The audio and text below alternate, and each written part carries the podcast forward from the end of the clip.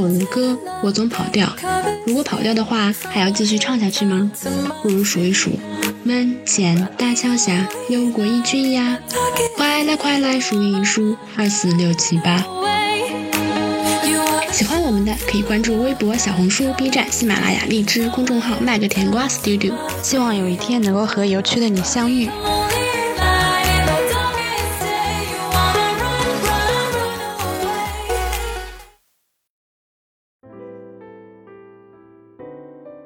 Hello，大家好呀！今天是二零二三年的六月十三号，然后距离高考已经过去了好几天了，那我们就来聊一聊高考之后想要做的事情吧。让我想想，我高考结束之后有在干什么事情。第一件事呢，就是跟我妈一直在看那个美国的一个经典的电影一个展映。我那个时候还是卖 V 那个 DVD 的嘛，然后我爸就给我搞了一套那种非常经典的一百部电影，然后我和我妈就一直在看这个电影的过程中，包括看了一些呃美国往事啊、飘呀这种比较经典的电影，然后现在感觉这种。沉浸式的观影的体验已经不大会有了，因为现在基本上都是碎片的时间，然后也是会会被 A P P 的那个算法给计算在里面，就很容易分神。就可能看电影的时候也是，除非去电影院，在家里看电影的时候也会一边刷手机、刷小红书、刷抖音，然后一边在看电影。那这个，嗯，总体的感觉肯定是没有专心沉下心去看一部电影的那个效果来的好的。那我觉得那个时候也是，嗯，非常集中的一段时间是可以这样子去利用的。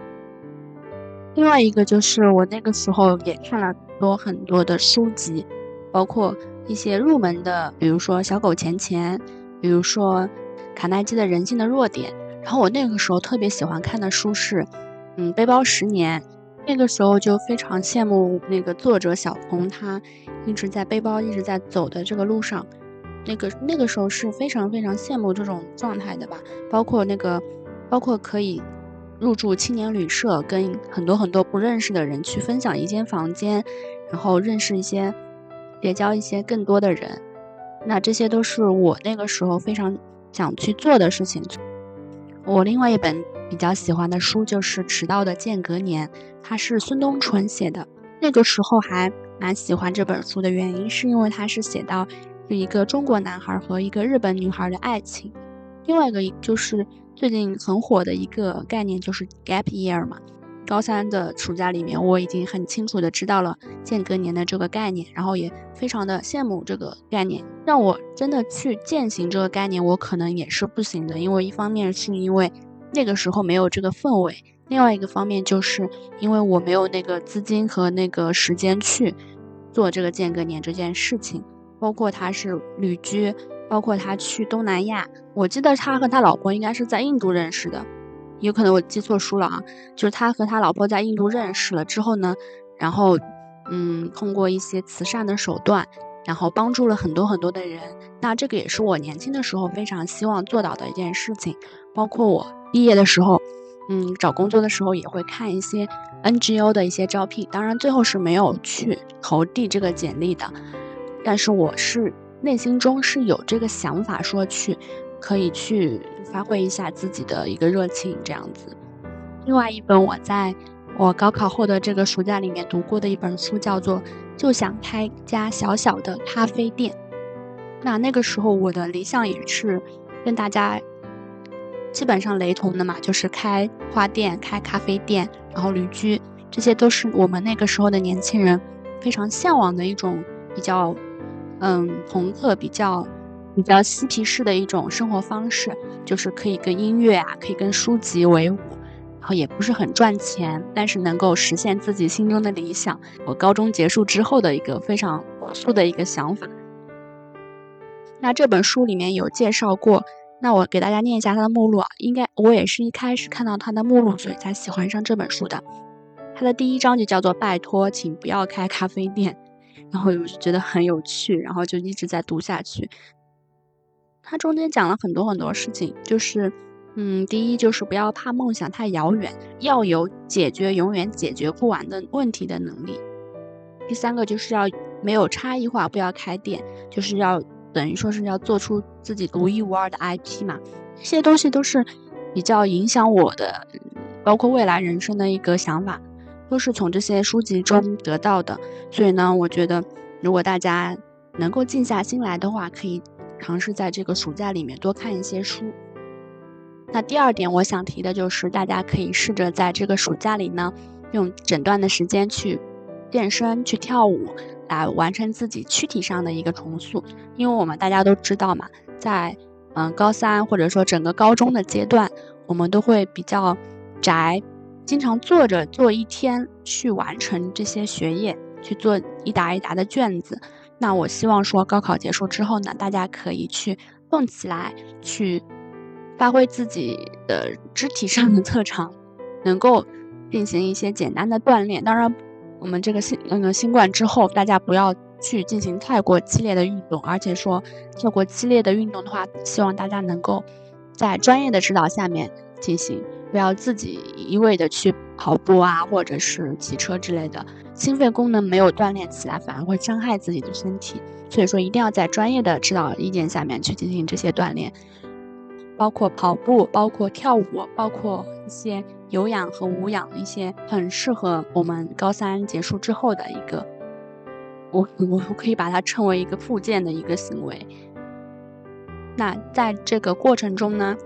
也其实可以试试看比较大的教室，或者说练舞室，或者说健身房，可以去尽量的去认识一些你平时学生生涯中结识不到的朋友。比如说跟你大一届或者大几岁十岁，或者说是一些阿姨、叔叔、伯伯，你都可以把他们当做你潜在的朋友去认识、去结交。这是我们校园里肯定是接触不到，也不会教你的东西。这也是一个非常重要的社交能力。那第三个点就是说，高考结束之后呢，大家可以利用这个很大段的时间呢，去旅游去。旅居、去打工、去学习都是可以的。那我当时就是高考结束的时候，我就特别想去的一个地方，一个是云南吧，大家应该都会有这种想法。另外一个是内蒙古，嗯，再一个就是海边，都是我比较想去的地方。后来是在大学的大学的过程中有实现这个梦想，我去了一趟厦门，去了一趟丽江和大理，这都是我非常向往的地方。总的来说，它是给我带来一种很平静的感觉，包括洱海，包括那个厦门的海，都是给我一种平静的那种感觉。因为我比较喜欢这种开阔的地方嘛，我不是很喜欢山，我比较喜欢海和水，就是大面积的一种湖泊和海，会让我感到一种就是跟自然连接的感觉。当然，山里也有这种感觉，但是山的感觉会比较，你的感觉会比较像人在一个罐子里面。但是如果是海的话，就像人站在一个盘子上面，就是更开阔一点。那最后一点呢，我就是希望大家可以去学一门乐器，或者说是学一门技能。那学乐器这件事情呢，进过大学的同学们就应该知道，它一般会有一些很多的，比如说社团，比如说学生会，比如说招新仪式，啊，包括迎学院的迎新仪式，上面都是会需要一些才艺的展示。如果你能够在这两个月当中呢，速成一个乐器，或者是或者说是唱歌，或者说是跳舞的话，那其实是一个非常加分的项目。我觉得比较短期能够学会的东西，就是比如说是尤克里里，比如说是吉他，都是很容易短期内学会的，大家可以去尝试一下。最后也是想说的一件事情，就是也是喜马拉雅的这个嗯指定的话题，就是高考改变了你的人生吗？我觉得可能。改变了，也可能没有改变，因为人生就是非常非常非常长的一个旅途。如果说你在一个点上面能够改变什么的话，那肯定只是改变你后面一个点当中的一段线段。到底人生是什么趋向？嗯，由你下一个点来决定，而不是说只是你高考的这个点来决定你未来的走向。那如果我觉得，如果能够听懂我这个表达的话，应该是会有一些收益的吧。那这一期的节目就到这里啦，谢谢大家的收听，拜拜。